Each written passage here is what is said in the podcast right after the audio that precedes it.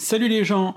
Normalement, vous attendez là une vidéo sur la prise de la Bastille et ce qui s'en est suivi, que je suis en train d'écrire et de préparer, mais l'écriture me prend un peu plus de temps que prévu, et comme j'ai envie de faire ça bien, je me suis dit qu'en attendant, j'allais vous parler d'un sujet que je maîtrise pas mal pour l'avoir évoqué plusieurs fois quand je donnais des cours, c'est la crise boulangiste, du nom du général Georges Boulanger. C'est une crise qui a failli mettre euh, à mort la Troisième République dans les années 1880, et c'est un sujet qui me semble très intéressant dans le contexte de la campagne présidentielle actuelle, et de façon plus générale d'ailleurs de la vie politique française de ces dernières années, parce que euh, on y retrouve pas mal de choses qu'on voit encore aujourd'hui, et c'est vraiment le moment où notre vie politique française a commencé à évoluer dans une direction qui a vu son aboutissement, je pense, euh, sous la Ve République. Et donc avec cette vidéo, on va pouvoir euh, répondre à plusieurs questions, est-ce que le ni droite ni gauche euh, existe depuis longtemps ou est-ce que c'est une nouveauté? Est-ce que le Front républicain ça marche? Est-ce que l'hyper-personnalisation des campagnes électorales c'est nouveau? Et bien évidemment, est-ce que j'en ai quelque chose à foutre que ma barbe soit symétrique ou non? Donc pour répondre à toutes ces questions, ou en tout cas une partie d'entre elles, je vais essayer de vous expliquer de la façon la plus simple et synthétique possible cette période qui est très peu connue mais qui me semble vraiment très intéressante. Pour commencer, quand on veut analyser ce genre de crise, il faut commencer par en analyser le contexte. Et le contexte ici c'est quoi? Bah, C'est la Troisième République, qui a une quinzaine d'années derrière elle, et comme j'en avais déjà un petit peu parlé dans ma vidéo sur le Sénat, cette Troisième République, elle est née un petit peu dans la douleur. En 1870, euh, Napoléon III et son Second Empire se sont effondrés à la suite d'une défaite face à la Prusse, et la République s'est construite dans l'improvisation la plus totale, avec des élections législatives de 1871 qui tournaient autour d'un seul sujet, est-ce qu'on voulait la paix ou la guerre? C'est la paix qui l'a emporté, et la paix elle était défendue à l'époque par les monarchistes, et donc pendant le début de cette Troisième République, ce sont les monarchistes qui dominaient le régime, sans pour autant pouvoir imposer une restauration monarchique parce qu'ils n'arrivaient pas à se mettre d'accord entre eux sur le prétendant à mettre sur le trône. Petit à petit, les républicains se sont renforcés, une partie des monarchistes les plus modérés se sont convertis à la République, des gens comme Adolphe Thiers par exemple, et donc progressivement s'est fait un consensus entre les républicains les plus conservateurs et les monarchistes les plus ouverts, qui a permis la construction de cette Troisième République en 1875 avec ce qu'on appelle les lois constitutionnelles, qui étaient des lois qui élaboraient les bases du régime, mais un régime qui devait pouvoir évoluer dans un sens ou dans l'autre, puisque évidemment les républicains les plus progressistes espéraient en faire un régime beaucoup plus ouvert, alors que logiquement les conservateurs, monarchistes, bonapartistes et ainsi de suite espéraient plutôt, au contraire, transformer le régime dans le sens qui les arrangeait, c'est-à-dire un régime euh, monarchiste ou euh, un empire. Et donc ce caractère bâtard du régime, on le retrouve à travers plusieurs choses, par exemple à travers la fonction du président de la République, qui au départ devait être un homme très fort. Bon, ce président a perdu un petit peu en puissance euh, à la fin des années 1870 pour des raisons sur lesquelles je vais pas revenir ici, mais à l'origine, c'était vraiment l'idée d'avoir un exécutif fort, et surtout avec le Sénat, dont j'ai déjà parlé dans une autre vidéo, et qui là aussi était un gage donné aux conservateurs. Donc on a un régime qui est fait pour euh, satisfaire un petit peu tout le monde, et qui du coup ne satisfait pas grand monde. Les conservateurs ont perdu du terrain à la fin des années 1870, les républicains se sont bien implantés, mais euh, les monarchistes espèrent quand même un jour peut-être euh, réussir à restaurer une monarchie. De l'autre côté, bon ben on a les républicains les plus radicaux, qui sont justement euh, nommés les radicaux, ce sont des gens qui sont dominés par exemple par un Clémenceau, euh, c'est les forces d'extrême gauche de l'époque euh, du point de vue parlementaire, et eux aspirent à faire avancer le régime dans une direction beaucoup plus radicale, c'est-à-dire beaucoup plus anticléricale, ils ne supportent pas la religion, c'est-à-dire aussi un petit peu plus sociale. Par exemple, parmi leurs objectifs, il y a justement la suppression du Sénat. Et donc au milieu se trouve la force qui est au pouvoir, hein, la force modérée, ceux qu'on appelle les opportunistes. C'est un terme qui est plus ou moins dépréciatif. Euh, on les appelle aussi les opportunistes parce que tout simplement ils ont bien compris que la République n'était pas encore totalement enracinée, qu'il fallait pas brusquer l'électorat, et donc ils attendent le moment dit opportun pour faire leur euh, réforme. Euh, ce moment opportun, c'est-à-dire que par exemple, c'est des gens qui sont plutôt très laïcs, comme Jules Ferry, euh, comme Ferdinand Buisson aussi, qui a travaillé à la mise en place de, l'éducation laïque, mais ils veulent pas aller tout de suite jusqu'à la séparation des églises et de l'État, parce qu'ils savent bien qu'il y a une bonne partie de la population qui ne le digérerait pas. De la même manière, ils veulent pas brusquer l'électorat conservateur en faisant passer des lois trop sociales. Et donc du coup, ça crée une république qui est un petit peu le cul entre deux chaises, euh, et qui crée de grandes tensions, puisque les opportunistes sont détestés à leur gauche comme à leur droite. Un point sur lequel d'ailleurs la gauche et la droite se retrouvent pour taper sur les opportunistes et notamment sur Jules Ferry, c'est la question coloniale, puisque Jules Ferry lance de grandes entreprises coloniales, notamment en Asie, et que ça se solde par des défaites, et que à la fois les conservateurs, mais aussi la gauche et notamment Clémenceau, dénoncent cette politique coloniale, et d'ailleurs en 1885, euh, Jules Ferry est obligé de quitter la tête du gouvernement, de démissionner, à cause d'une défaite dans les colonies. On est donc dans une situation très tendue.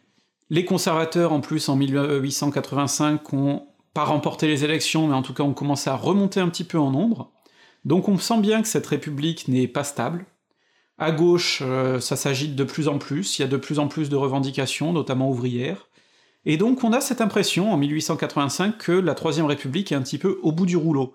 Ce qui est particulier puisque nous on sait qu'elle a duré jusqu'en 1940, et donc ça nous rappelle qu'il faut faire très attention quand on, quand on analyse l'histoire, à ne pas utiliser nos propres connaissances de l'avenir pour lire le passé, parce que nous on sait que la République avait encore longtemps à vivre, eux par contre pouvaient très fortement avoir l'impression qu'elle allait s'effondrer tout de suite.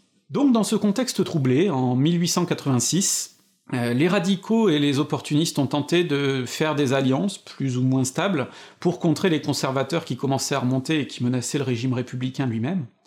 Et c'est dans le cadre d'un de ces gouvernements d'alliance que Clémenceau a réussi à faire mettre au ministère de la Guerre un de ses amis, le général Georges Boulanger. Alors maintenant qu'on a présenté le contexte, il va falloir que je vous parle un petit peu de ce Georges Boulanger. En général, j'aime pas trop l'histoire qui est trop centrée sur les biographies, souvent parce que le but c'est soit de défendre un personnage, soit d'essayer de le psychanalyser, mais souvent on ignore les vrais aspects importants, c'est-à-dire le rôle des structures, des phénomènes de masse. Mais là, dans le cas de Boulanger, c'est important de parler de sa personne, tout simplement parce que c'est sa personne qui lui a servi de vitrine et qui lui a permis de lancer un mouvement de grande ampleur, qui était vraiment focalisé autour de lui. C'est pas pour rien qu'on parle de boulangisme, euh, ce qui est quand même le summum en matière de personnalisation d'un mouvement politique.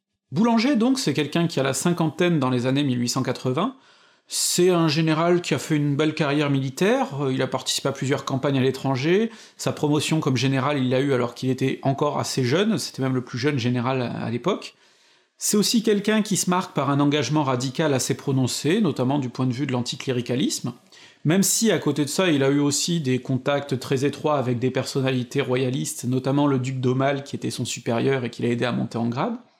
C'est quelqu'un aussi euh, qui a eu une chance particulière pendant la Commune de Paris, c'est qu'il a été blessé quelques jours avant la Semaine sanglante, et que donc il n'a pas participé à la répression la plus meurtrière de la Commune, ce qui fait que à gauche il reste euh, bien plus populaire que de nombreux autres euh, gradés militaires qui ont participé à cette répression. Donc Boulanger, déjà, tel qu'on le présente là, il faut bien prendre conscience que c'est quelqu'un qui a su faire carrière en allant manger à tous les râteliers quand il pouvait, même si son engagement le plus ouvert, c'est un engagement radical qui lui a valu ce poste de ministre. Auparavant, il était déjà très populaire auprès de l'armée puisqu'il a occupé des hautes fonctions comme directeur de l'infanterie, et que dans ce cadre-là, déjà, il a amélioré l'ordinaire des soldats, et une fois devenu ministre de la guerre, euh, il s'engage dans une grande réforme qui est attendue aussi par les radicaux qui espèrent enfin transformer l'armée pour en faire une vraie force républicaine. Alors républicaniser l'armée, c'est d'abord rayer des cadres euh, les représentants les plus royalistes qu'on pouvait y trouver, notamment le fameux duc d'Aumale, que Boulanger a fait radier, mais c'est aussi des mesures plus larges, euh, déjà, Boulanger avait comme projet de faire en sorte que les séminaristes, donc les apprentis curés, partent euh, également faire leur service militaire, jusque-là ils en étaient exemptés, et de la même manière pour les jeunes bourgeois qui partaient faire des études supérieures, euh, Boulanger a décidé de supprimer leur exemption du service militaire. Donc ça c'était une mesure qui plaisait beaucoup à la gauche et à l'extrême gauche. De la même façon, il s'est aussi rendu très populaire auprès de ses soldats, par exemple en autorisant le port de la barbe, en améliorant leur ordinaire, et surtout, surtout, c'est quelqu'un qui s'est beaucoup illustré par un fort patriotisme, qui à l'époque était vraiment très lié aussi à la gauche et notamment à la culture républicaine, puisque le patriotisme, là, c'était vu surtout comme un moyen de s'émanciper face aux impérialismes étrangers. Et donc ce patriotisme-là se basait aussi beaucoup sur la volonté encore euh, de reprendre l'Alsace-Moselle, euh, sur la volonté encore euh, de lutter contre l'ennemi allemand, qui était quand même le, plus dangereux obstacle à la liberté. Alors comment ça s'est concrétisé du point de vue de Boulanger? Bah d'abord par des mesures euh, symboliques, par exemple euh, le fait de repeindre les guérites en tricolore. Ensuite, un autre moyen d'exacerber ce patriotisme, beaucoup plus à l'échelle de la population cette fois-ci, c'est les grands défilés, Et par exemple, le 14 juillet 1886, Boulanger, sur son cheval, participe à un défilé et est très apprécié ce jour-là, ça lui donne une prestance, ça lui donne un lustre. Euh, on retrouve ça dans des dessins de presse, y compris dans des caricatures où Boulanger a fini par être représenté comme une sorte de centaure qui aurait fusionné avec son cheval, mais de façon générale, ça contribue surtout à lui donner une image d'homme d'État. Euh, Boulanger est très apprécié par la population, on le retrouve dans des chansons populaires, on le retrouve dans des œuvres qui se diffusent beaucoup et rapidement. Et donc forcément ça crée un gros contraste avec le président du conseil de l'époque, qui est Fraissinet, et qui était surnommé la souris grise parce qu'il était jugé très insignifiant. Donc Boulanger commence vraiment à fédérer autour de son propre nom, et ça c'est une chose qui est très très importante pour la suite.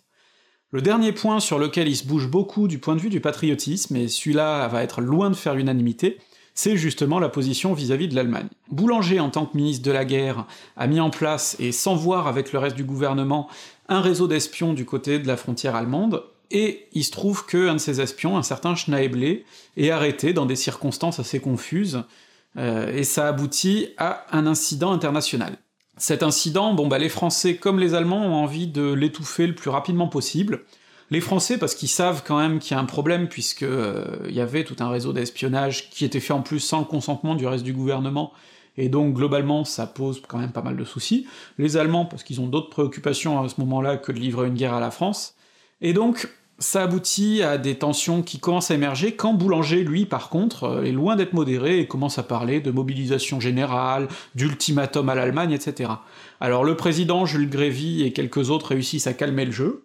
L'affaire Schneibele, même si on a dit par moments qu'elle avait pu mener à une guerre, en réalité n'aurait probablement jamais mené à rien.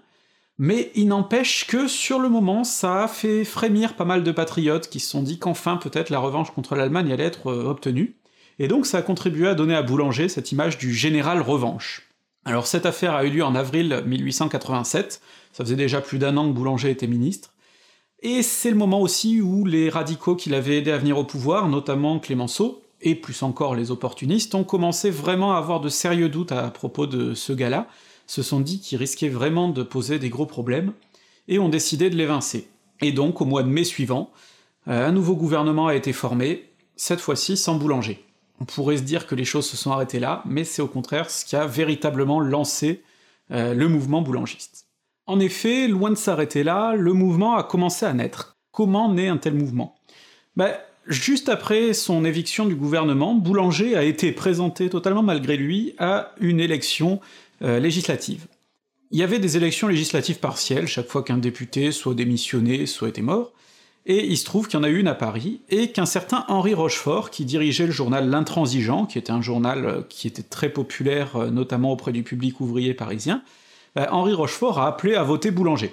Boulanger lui-même pouvait pas se présenter, il était militaire, et les militaires n'avaient pas le droit de se présenter aux élections, mais Boulanger euh, a été présenté sans l'avoir voulu, et a recueilli 38 000 voix, ce qui est vraiment pas rien. Il faut bien comprendre que ce genre d'événement, ça pouvait que foutre la trouille au gouvernement et de façon générale à beaucoup de républicains. Pourquoi? Bah Parce que ça rappelait des souvenirs, et des mauvais souvenirs, notamment celui de Louis-Napoléon Bonaparte, qui en 1848 avait totalement capitalisé sur son propre nom, et avait réussi comme ça à être élu, puis à renverser la République pour en faire un empire. Donc cette affaire a fait très peur, et pour éviter que Boulanger prenne encore plus d'importance dans la capitale, il a été décidé de le muter à Clermont-Ferrand en Auvergne pour l'enterrer un petit peu. Mauvaise idée, puisque le jour de son départ, euh, au moment où il embarquait dans son train à la gare de Lyon, il y a eu une foule de plus de 10 000 à 20 000 personnes qui s'est rassemblée pour protester contre son départ. Alors Boulanger a bien voulu partir, mais quand même ça montrait que le gars était très populaire et incarnait pas mal d'espoir pour la population parisienne. Les choses auraient pu s'arrêter là, parce que Boulanger enterré en Auvergne, globalement, euh, il aurait pu être oublié, Seulement le climat politique se prêtait vraiment à son émergence comme personnalité euh, permettant une alternative. En effet, en 1887, il y a eu aussi ce qu'on appelle l'affaire Wilson, ou le scandale des décorations. C'est une histoire de trafic de Légion d'honneur. Wilson était le gendre du président de la République, Jules Grévy, et Wilson trafiquait des Légions d'honneur, il les vendait, et ça a fait scandale quand ça a été découvert, il y avait plusieurs hauts gradés militaires qui étaient impliqués, Boulanger lui-même a failli être impliqué, mais finalement il s'en est sorti euh, à peu près propre. Et donc euh, Grévy, en tout cas, lui, a dû démissionner, et il a fallu élire un nouveau président. À l'époque, le président n'était pas élu au suffrage universel, c'était la Chambre des députés et le Sénat qui l'élisaient, et au départ, il était question éventuellement de faire élire Ferry, mais Ferry était très impopulaire à droite comme à gauche. Du coup, le choix s'est porté sur Sadi Carnot, qui était globalement un Jules Grévy bis, il incarnait pas un gros changement, euh, il était pas spécialement populaire à gauche, pas spécialement populaire à droite, mais il avait un nom républicain, et puis finalement on pensait que ce serait une personnalité qui ferait consensus. Le problème c'est que comme la majorité opportuniste à la base, bah en essayant de plaire à tout le monde, il plaisait pas à grand monde, et donc tous ces gens qui étaient déjà à la base insatisfaits du régime l'ont été encore plus quand ils ont vu que c'était pas avec lui que ça allait changer. Du coup, Boulanger a vraiment commencé à devenir un nouvel espoir, à la fois à gauche, mais aussi à droite. À gauche parce qu'il avait, comme je l'ai dit, un grand public parisien qui l'appréciait beaucoup, public ouvrier avant tout, souvent situé à l'extrême gauche, euh, souvent désireux d'une république réellement sociale, mais d'une vraie république finalement. Mais il a aussi eu du soutien à droite, un soutien beaucoup plus discret, mais qu'on retrouve euh, dès le tout début de l'année 1888, quand il a eu une entrevue, totalement secrète, avec le prince Napoléon Jérôme, un des prétendants au trône pour les bonapartistes. Il a aussi très vite commencé à recevoir des financements de la part de la duchesse d'Uzès, qui faisait ça au nom du prétendant euh, orléaniste, donc on voit les bonapartistes et les, monarchistes qui essayaient de financer Boulanger en espérant, lui, qu'il ferait tomber le régime.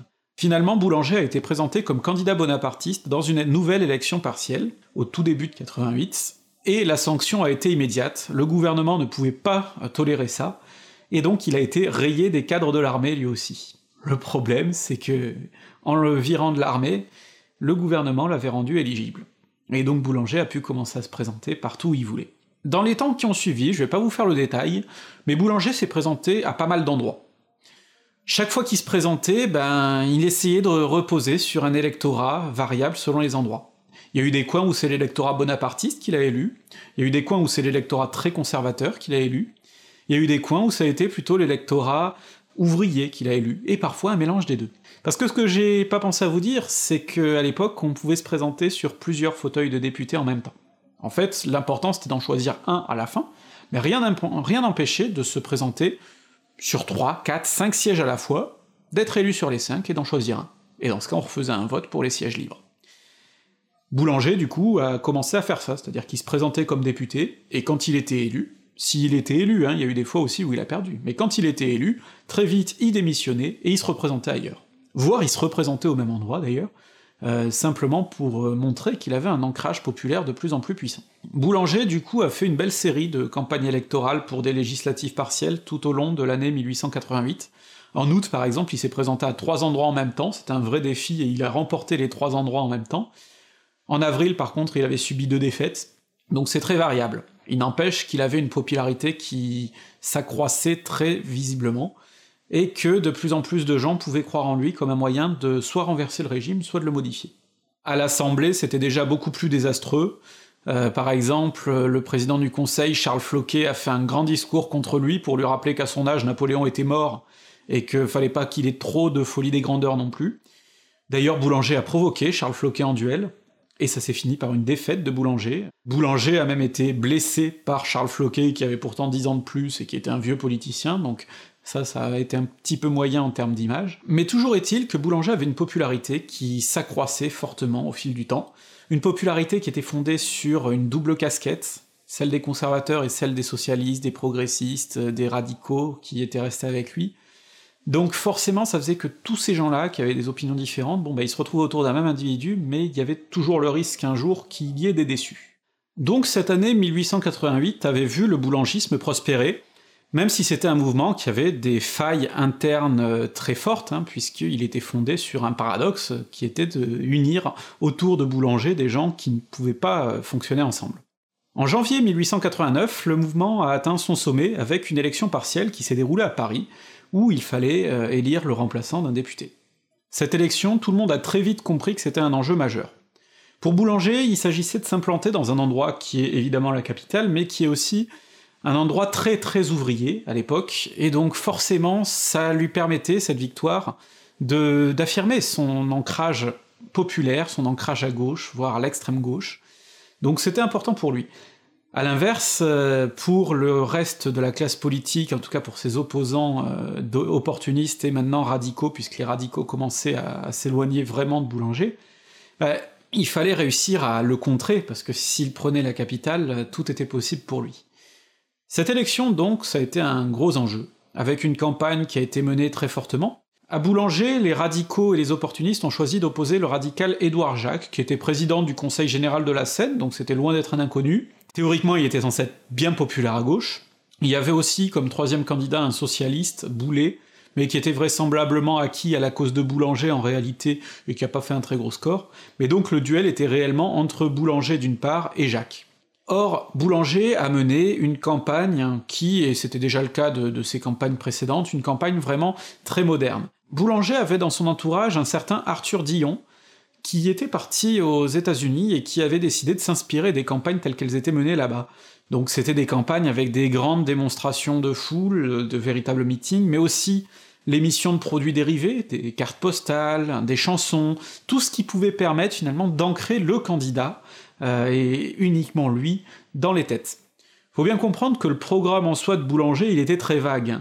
Il fallait quand même réunir des bonapartistes, des royalistes, donc des ultra-conservateurs, avec au contraire des socialistes, les radicaux qui restaient encore autour de lui, ça faisait quand même du monde qui n'avait pas du tout les mêmes idées, et donc Boulanger avait un programme qui tenait en trois mots. Et ces trois mots, c'était dissolution, révision, constituante. C'est-à-dire, en gros, on change tout et on avise.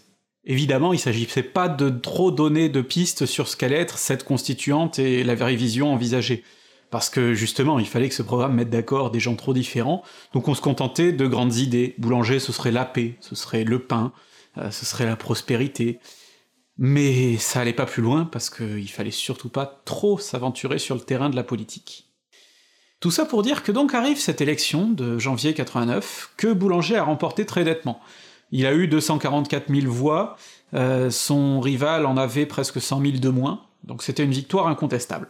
Ce soir-là, il y a eu des grandes démonstrations de foule dans Paris en son honneur, et certains ont même parlé de projet de coup d'État. Alors cette histoire, je vais pas trop m'attarder dessus, parce qu'en réalité, il est vraisemblable que ce soit euh, justement des gens comme Dillon ou comme Rochefort qui ont ensuite réécrit l'histoire pour essayer d'en faire un épisode qui aurait pu être grandiose. Vraisemblablement, en fait, il n'y a même pas eu de projet de coup d'État ce soir-là. L'explication qu'on retient souvent, euh, d'ailleurs, par exemple, chez, il me semble que c'est chez Guillemin qu'on la retrouve, c'est que Boulanger, de toute façon, avait pas envie de tenter de coup de force parce qu'il y avait sa maîtresse à côté qui voulait pas l'effrayer. Il y a une explication beaucoup plus terre à terre, hein, c'est que Boulanger tenait quand même à la légitimité républicaine. Il voulait que son arrivée se fasse par les urnes pour pas qu'on puisse le critiquer sur la même base qu'on avait pu critiquer Napoléon III. Et donc, pour ça, ben, il fallait attendre les élections globales, les élections législatives globales qui devaient se tenir en octobre 89, et là, Boulanger espérait se présenter à plein d'endroits à la fois et être élu euh, d'un seul bloc. Donc pas de tentative de coup de force, Boulanger était de toute façon en position de domination, le lendemain de son élection, c'était la liesse à Paris, du point de vue des classes ouvrières, c'était beaucoup moins la fête en revanche euh, du côté des leaders radicaux et opportunistes, qui commençaient à préparer euh, leur réponse, mais on commençait à sentir aussi les premiers craquements du côté des boulangistes, parce que comme je vous l'ai dit, c'était un rassemblement qui était vraiment très hétéroclite. Du coup, Boulanger était obligé sans cesse de ménager la chèvre et le chou. Il avait une réputation d'anticlérical, mais il fallait qu'il plaise aux conservateurs. Donc il parlait d'une république qui serait ouverte quand il l'aurait recréée. Mais ouverte, ça pouvait vouloir dire tout et rien. Du coup, quand il se rapprochait trop des conservateurs, bah, les plus à gauche qui étaient anticléricaux s'en éloignaient. Et inversement, quand il s'approchait trop des radicaux, les conservateurs risquaient de partir.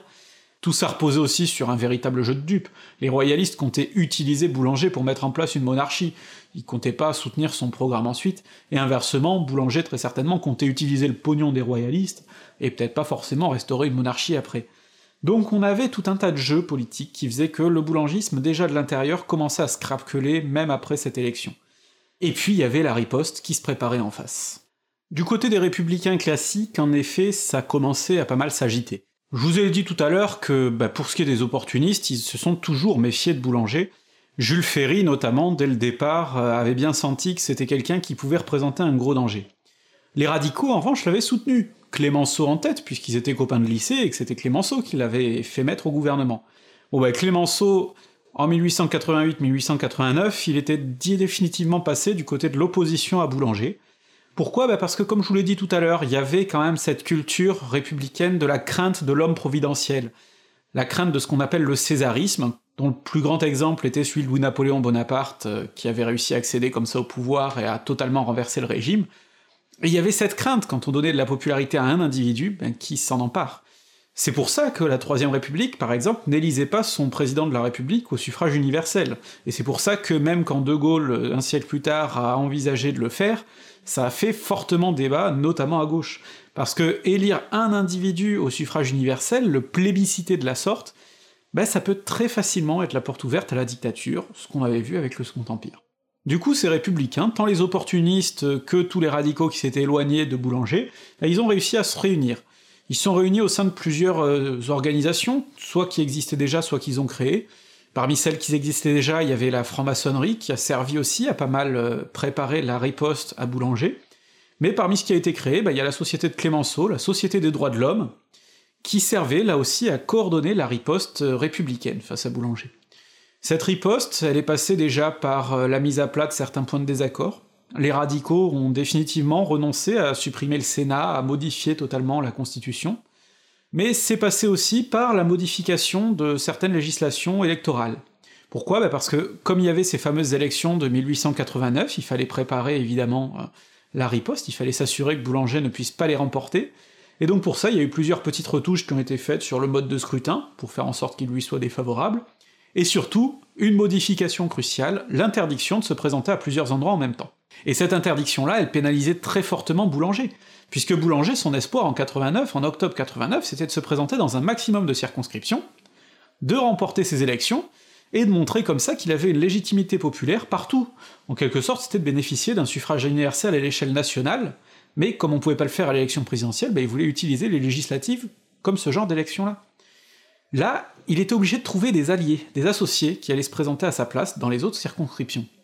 Et ça, ça posait un gros souci, parce que déjà, pendant les années 88-89, on avait pu le voir, chaque fois qu'il y avait eu des élections partielles où un boulangiste s'était présenté sans être boulanger lui-même, bah ça avait été un échec. Boulanger fédéré autour de lui-même, mais son mouvement autrement avait beaucoup de mal à fédérer sur d'autres figures. Et donc il y avait que quelques mois pour essayer de trouver de nouvelles grandes figures. La deuxième mesure qui été prise euh, était beaucoup plus sale.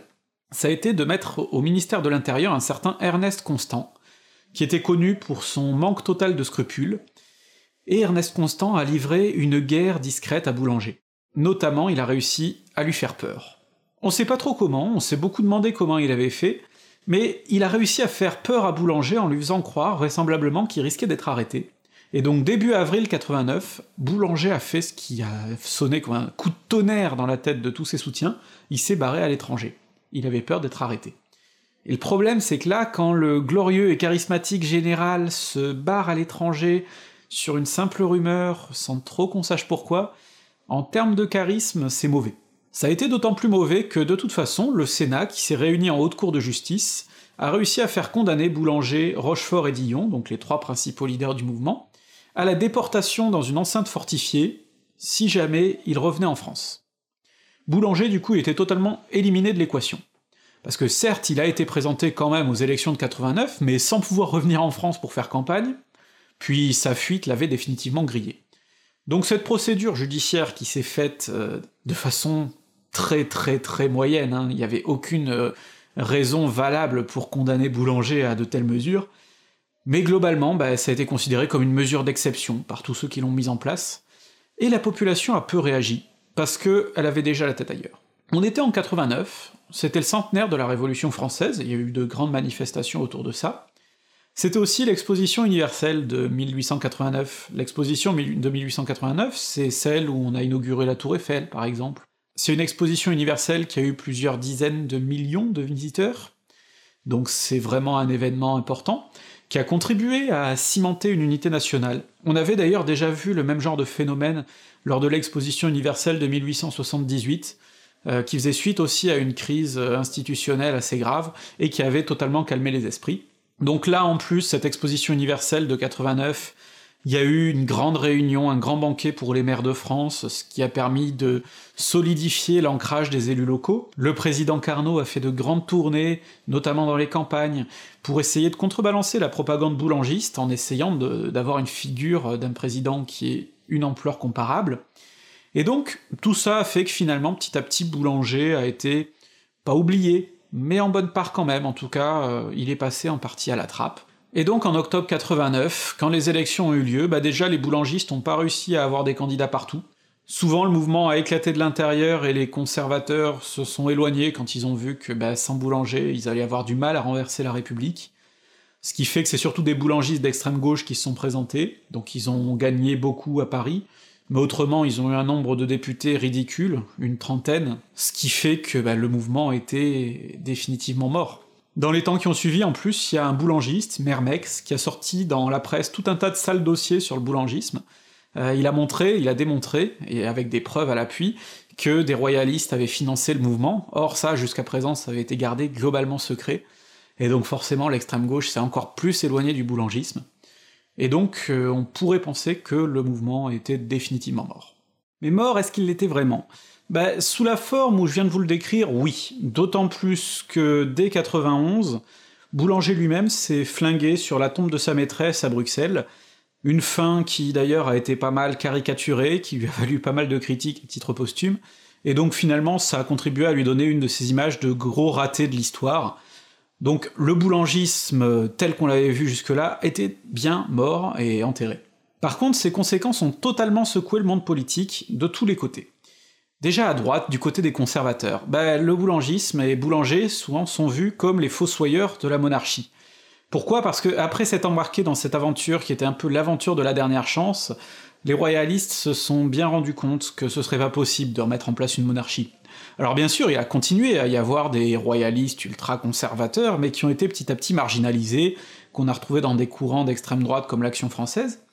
Mais les royalistes les plus modérés, pas mal d'orléanistes notamment, ont très vite compris que bon bah il fallait se rallier à la République, et dans les années 1890, il y a eu ce ralliement, qui a été aidé aussi beaucoup par l'Église, qui a commencé à accepter le concept de République, et ça a abouti à la création de notre droite finalement, qui a fusionné avec les opportunistes les plus conservateurs, et donc ça a contribué à la création d'une droite républicaine, qui était donc de, filiation royaliste.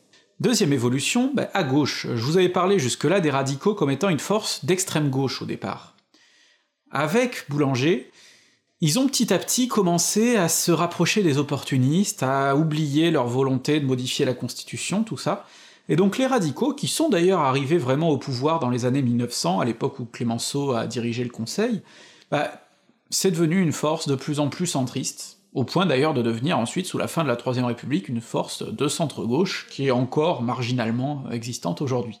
Troisième point, justement, à l'extrême gauche, ben, la nature a horreur du vide, et a commencé à émerger une nouvelle force, euh, les socialistes. Bon, les socialistes existaient déjà de façon marginale depuis très longtemps, mais il y en avait beaucoup qui avaient cru à l'aventure Boulanger, et qui s'en sont progressivement éloignés, alors euh, pas tous au même rythme, hein. il y en a qui ont mis leur distance très tôt, d'autres qui ont cru à l'aventure assez longtemps, mais donc ces socialistes ont fini par s'affirmer comme force pour eux-mêmes, une bonne partie de l'électorat ouvrier qui avait soutenu Boulanger a finalement décidé de soutenir euh, les socialistes, et c'est comme ça que dans les années 1890 puis 1900, bah, des endroits comme le département du Nord, par exemple, sont devenus de gros bastions socialistes, euh, parce que c'était des, grosses concentrations d'ouvriers. Mais à l'extrême gauche, il y a eu aussi un autre phénomène qui s'est produit, c'est qu'il y avait aussi tout un tas de courants euh, qui descendaient par exemple de gens comme Proudhon, qui étaient baignés dans un antisémitisme anticapitaliste c'est-à-dire euh, bon le bon vieux complot juif, euh, les banquiers qui détiennent la finance et qui sont tous juifs, etc., etc. Bon, bah, ces idées-là, elles avaient un peu le vent en poupe euh, dans les années 1880, notamment avec l'apparition de La France juive, un pamphlet qui a été très très très vendu par Édouard Drummond, qui a écrit énormément de gros articles antisémites et de gros ouvrages antisémites, et donc cet antisémitisme, euh, qui est né à l'extrême gauche, a commencé à fusionner avec l'antisémitisme d'extrême droite, qui était plutôt sur des raisons religieuses à l'origine, toujours avec la volonté de dénoncer le juif comme étant euh, extérieur à la patrie, et surtout, il se trouve que cette valeur patriote ben, a commencé à se détacher de la gauche, puisque les socialistes, eux, étaient beaucoup plus internationalistes, et donc les patriotes, petit à petit, des gens comme Rochefort, justement, ou comme Déroulède, qui était le, président de la Ligue des Patriotes, qui avait longtemps euh, soutenu des euh, boulangers, ces gens-là, ils ont commencé à virer vers l'extrême droite, pour ensuite rejoindre d'ailleurs des mouvements euh, qui étaient d'origine royaliste. Donc Boulanger, de ce point de vue-là, a reconfiguré, sans s'en rendre compte, les forces politiques. C'est d'autant plus important que moins de dix ans plus tard, ben, le conflit qui était né avec le boulangisme, il a totalement rééclaté. Boulanger, il avait réuni les mécontents. Et l'issue de la crise boulangiste n'a pas du tout calmé les mécontents, euh, qui se soient retrouvés dans le socialisme et dans des grandes grèves qui se sont poursuivies, ou qui se soient retrouvés au contraire dans le patriotisme euh, de plus en plus lié à l'antisémitisme, etc., et donc dans ce patriotisme d'extrême droite. Ben justement, ces patriotes d'extrême droite, également anti-parlementaires, on les a retrouvés beaucoup et très forts pendant l'affaire Dreyfus. Et en réalité, l'affaire Dreyfus, au-delà d'être une affaire judiciaire, au-delà d'être une affaire d'antisémitisme, c'est aussi la réouverture de toutes ces plaies mal cicatrisées du boulangisme. Et ça c'est intéressant, parce qu'on a eu finalement un premier front républicain contre Boulanger, qui a essayé de repousser donc le mouvement boulangiste avec des méthodes qui n'étaient pas toujours très propres, et qui finalement à aucun moment n'a résolu les problèmes de fond, parce que la condition ouvrière n'a pas évolué après ça, la République est devenue encore plus autoritaire dans les années 1890, donc euh, le côté démocratique n'a pas du tout été exacerbé comme l'espéraient les boulangistes d'extrême gauche, et donc finalement, comme à côté ben, l'antiparlementarisme d'extrême droite continuait à prospérer, tout a repété à la fin des années 1890 avec l'affaire Dreyfus, et c'est quelque chose ben, où là il a fallu prendre le, taureau par les cornes et essayer de résoudre tous ces problèmes de fond, pas toujours très bien. Le dernier héritage de Boulanger, c'est l'hyper-personnalisation de la politique, puisque ça a été le premier à vraiment faire une campagne magistrale de la sorte, à être créé pour ça. Louis-Napoléon Bonaparte avait son ancêtre qui avait pu lui donner un certain lustre. Boulanger, lui, son image s'est créée tout seul, il s'est créé autour de lui-même. Et c'est ça qui est intéressant, parce que aujourd'hui de plus en plus, on a des mouvements qui, comme le boulangisme, sont centrés sur une unique personne, quelles que soient les idées défendues derrière. Et cette hyper euh, de la politique, ben, finalement, elle découle aussi du régime qui est le nôtre, la Ve République, elle n'était pas du tout adaptée à la Troisième République, mais ça montre bien que finalement, euh, sur certains points, Boulanger était très en avance, et que la suite euh, est allée dans son sens. Reste maintenant à voir quelles leçons il nous apporte aussi par rapport à la vie politique d'aujourd'hui.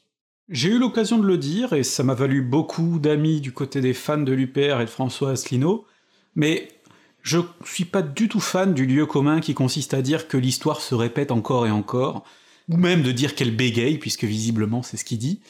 Personnellement, je pense pas que les choses se répètent de la sorte, et je pense pas qu'il faille comparer une situation à une autre. Et donc par exemple, euh, calquer les aventures de Boulanger sur ce qu'on vit aujourd'hui, comparer Boulanger à Marine Le Pen ou Emmanuel Macron, c'est pas le plus intéressant. On peut trouver des similitudes, hein, on trouve toujours des similitudes. Mais ce qui est intéressant, c'est justement ce qui diffère. Et il y a plein de choses qui diffèrent notamment le fait que bah, ce phénomène de la candidature d'un individu qui fédère tout autour de son nom, c'était exceptionnel sous la Troisième République, c'est quasiment institutionnel sous la nôtre. Donc c'est pas la peine de faire ce genre de comparaison.